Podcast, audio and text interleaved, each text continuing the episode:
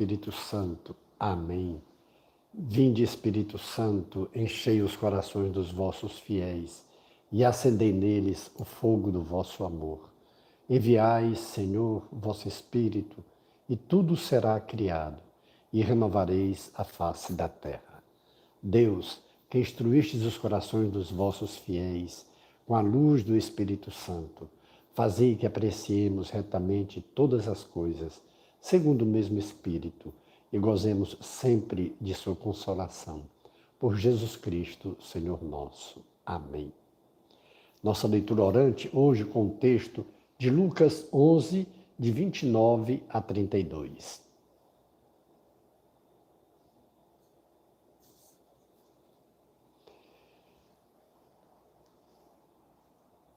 Como as multidões se aglomerassem, Jesus começou a dizer: Essa geração é geração má, procura um sinal, mas nenhum sinal lhe será dado, exceto o sinal de Jonas. Pois, assim como Jonas foi um sinal para os ninivitas, assim também o filho do homem será o sinal para esta geração. A rainha do sul se levantará no julgamento juntamente com os homens dessa geração e os condenará, porque veio dos confins da terra para ouvir a sabedoria de Salomão. Mas, mas aqui está algo mais do que Salomão. Os habitantes de Nínive se levantarão no julgamento juntamente com esta geração e a condenarão, porque se converteram pela pregação de Jonas. E aqui está algo mais do que Jonas. Palavra da salvação. Glória a vós, Senhor. Só relembrando a nossa leitura orante, que é a leitura sagrada com a palavra de Deus, tradução de Lexio Divina, leitura divina, leitura orante, ela tem quatro passos. Só lembrando, o primeiro passo é justamente quando nós procuramos compreender o texto no seu contexto. E às vezes é necessário que a gente até pegue algum outro texto para clarear mais. E é o que nós vamos fazer agora. Vamos pegar também o texto narrado por Mateus, pelo menos no início, para a gente ter um entendimento melhor da leitura. O segundo passo é quando a gente atualiza, traz para nós o que, que a leitura diz a nós. O terceiro passo é a nossa resposta quando nós fazemos o compromisso. E o quarto passo é a contemplação. Então, nesse primeiro passo, vamos pegar o texto também de Mateus, no início, para nos ajudar na compreensão. Nisso, é aquilo sinal de Jonas também dito lá. Foi depois da que a gente até rezou com esse texto há pouco tempo, quando Jesus expulsa o demônio daquele homem e vem dizer que é por Beuzebu que Jesus expulsa. A gente viu quando Jesus mostra que a divisão entre os reinos é a ruína desse reino.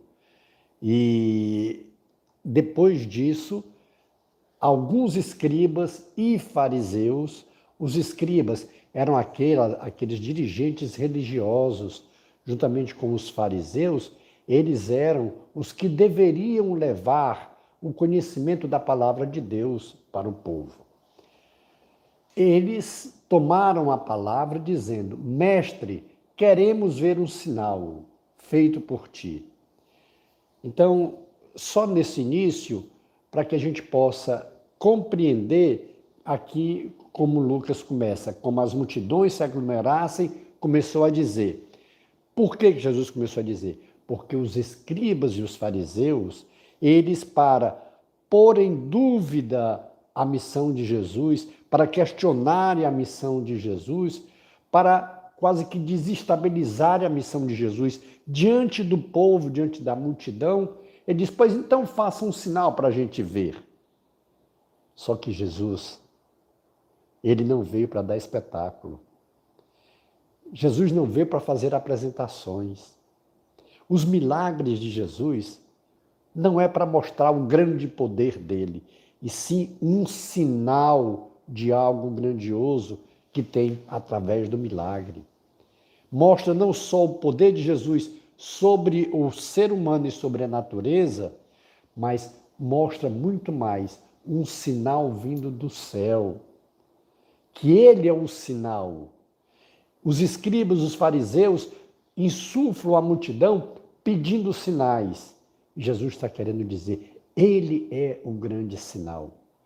Se não virem nele o sinal vindo do céu, não adianta outros sinais que não vão acreditar. E o que é interessante, na sequência, quando Jesus diz: A rainha de Sabá, a rainha do sul, se levantará no julgamento, juntamente com os homens dessa geração. Da mesma forma, os ninivitas se levantarão. Por que, que Jesus diz isso? Porque a cultura deles, a cultura dos judeus, o julgamento se dá por acariação, por ouvir as partes. Lembra a sabedoria de Salomão, quando duas mulheres dormiam e uma dormiu por cima do filho e tirou o filho da outra. Filho, quando ela dormiu por, por cima do filho, o filho morreu, ela tirou o filho da outra e quis dizer que era o dela que tinha morrido, o da outra e não o dela. E Salomão faz uma cariação entre as duas. E aí ele sabe de fato de quem é o filho vivo. Também, quando Susana, aqueles dois velhos é, que queriam tomá-la, possuí-la, e ela se recusa, e eles inventam uma, uma mentira, uma calúnia, uma difamação, e muito mais do que isso, uma grande mentira, Daniel faz uma cariação entre eles. E aí prova que Suzana está honesta, que é honesta e que não tem culpa. Então, essa cariação que Jesus chama hoje aqui. Olhe, a rainha do sul veio visitar Salomão para ver a sua sabedoria. E aqui tem algo muito maior do que Salomão. Os ninivitas se levantarão e a condenarão, ou seja, farão essa cariação. E aqui está muito maior do que Jonas. E Jesus diz: o sinal que vocês querem é um só, sou eu. Assim como Jonas esteve três dias no ventre do, do peixe, o filho do homem, esse é o sinal, vai ficar três dias embaixo da terra. No terceiro dia vocês vão matá-lo, mas no terceiro dia ele vai ressuscitar. Esse é o sinal o sinal do poder da vida sobre a morte. Esse é o sinal. E Jesus fala desse sinal porque quer a conversão deles. Jesus veio trazer a conversão deles também, daí a insistência. Para Jesus é doloroso, porque ele é Deus, se fez homem para fazer a sal, trazer a salvação, inclusive dos seus opositores. E esses opositores não só não acolhem, como ainda insuflam a população a não acreditar em Jesus a se afastarem dele. E ele mostra qual é o grande sinal. Vocês verão um grande sinal. E ao fazer essa alusão, tanto a rainha do sul como os ninivitas, e os ninivitas se converteram com a pregação de Jonas, ele espera que com o sinal, não que eles esperam, mas o sinal que Jesus vai dar, que a vitória sobre a morte, assim como os ninivitas, eles também se convertam. Que ao ouvirem a palavra de Jesus, assim como a partir do rei, os ninivitas todos fizeram penitência e procuraram uma conversão, se converteram e a ira divina foi aplacada e Nínive não foi destruída. Então, é isso, esse sinal que Jesus está querendo dizer para eles. Esse sinal que vocês terão. Não um sinal de espetáculo, não um, sinal que vocês esperam como que de magia, não, mas um sinal do poder da vida sobre a morte. Vocês me julgarão, me condenarão, me matarão, mas no terceiro dia eu vou ressuscitar. Esse é o sinal. E assim como Jesus faz alusão aos ninivitas, é o que ele espera também que os seus antagonistas, seus opositores, também se convertam como se converteram os ninivitas, e assim sejam salvos. O segundo passo, atualizando, trazendo para nós. Será que nós também vamos atrás de Jesus em busca de sinais, de espetáculo? Será que nós seguimos a Jesus somente se ele fizer um sinal para nós? Se ele atender o meu pedido para passar no vestibular, para passar no OAB, para passar no concurso? Será que ele me atende quando eu peço alguma coisa aí é o sinal que eu quero? Será que nós seguimos a Jesus Cristo pelo espetáculo que ele pode ter, pelo poder que ele tem de transformar as coisas, ou porque ele tem palavra de vida eterna? Vale a pena nós refletirmos sobre o nosso seguimento de Jesus. E ele nos adverte, e ele nos corrige, ele nos exorta, ele nos dá puxões de orelha, sim, ele nos convida à conversão. Ele quer a conversão de todos nós, mas é uma liberdade que nós temos. Jesus fala do seu evangelho, Jesus anuncia o seu reino, anuncia a boa nova, anuncia o evangelho com um convite de arrependimento e conversão. Ele veio para nos salvar. Ele diz no evangelho de São João: Deus ama tanto o mundo que enviou o seu filho, não para julgar e condenar o mundo, mas para salvá-lo. Mas essa salvação depende também de nós.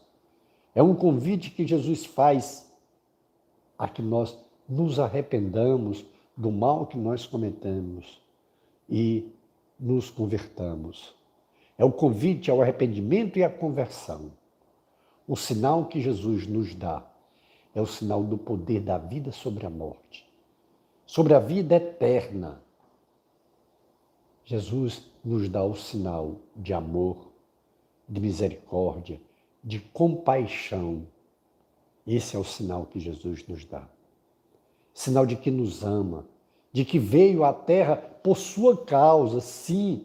Se só existisse você no mundo, Jesus teria vindo, teria morrido por você, teria ressuscitado por você, porque foi por você, foi por mim que Jesus se deu, se deu, sendo Deus, se fez homem, depois se deu na cruz e depois venceu a morte, com um convite, a nossa conversão. Somos convidados a nos convertermos, a deixarmos para trás a nossa vida de pecado, a nossa vida daquela que nos trouxe tantos malefícios aos que vivem conosco e convivem conosco. Que deixemos para trás a corrupção, que deixemos para trás o adultério, a fornicação, que deixemos para trás a mentira, que deixemos para trás a insensibilidade com o necessitado que deixemos para trás a nossa indiferença com o pobre, com o faminto, com o desabrigado. Sim, porque Jesus veio nos trazer vida e vida plena já aqui, agora. Mas ele nos disse que o segundo mandamento é tão importante quanto o primeiro. Não adianta a gente só dizer que ama a Deus e a missa diária, ter oração pessoal, ter adoração se nós não vivermos o segundo mandamento. Foi a maneira de que Jesus deixou para nós expressarmos o primeiro mandamento, foi vivendo o segundo. São João, o grande João evangelista, ele diz na sua carta: se nós dizemos que amamos a Deus, a quem não vemos, não amarmos o nosso irmão, somos mentirosos. Ele nos diz que a maneira que a gente tem de concretamente amar a Deus, que nós não vemos, é amando ao irmão que nós vemos. Aí estamos vendo no irmão Jesus o convite à conversão. Esse evangelho de hoje, quando Jesus fala, inclusive, da cardeação que foi feita, é, que será feita entre os ninivitas e entre a rainha do sul, com as gerações com aquela geração, com a nossa geração, é um convite ao arrependimento e à conversão. E cada um de nós sabe que ponto nós precisamos renunciar, nos arrependermos e nos convertermos. O terceiro passo é justamente esse. Quando depois a gente ouvir a Deus, a gente atualizar para nós, agora nós vamos dar a resposta. Dê uma pausa na sua oração e faça a resposta, a sua resposta, o seu compromisso.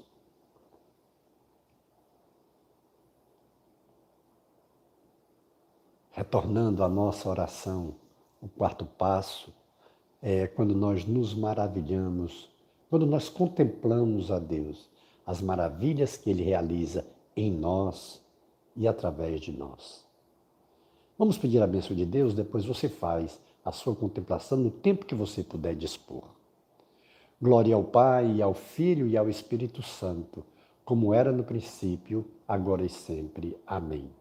E pela intercessão de Maria Santíssima, nossa mãe, de São José, de São Francisco, de Santa Teresina e de São João Paulo II, que Deus nos dê sua graça e sua bênção, e sua face resplandeça sobre nós.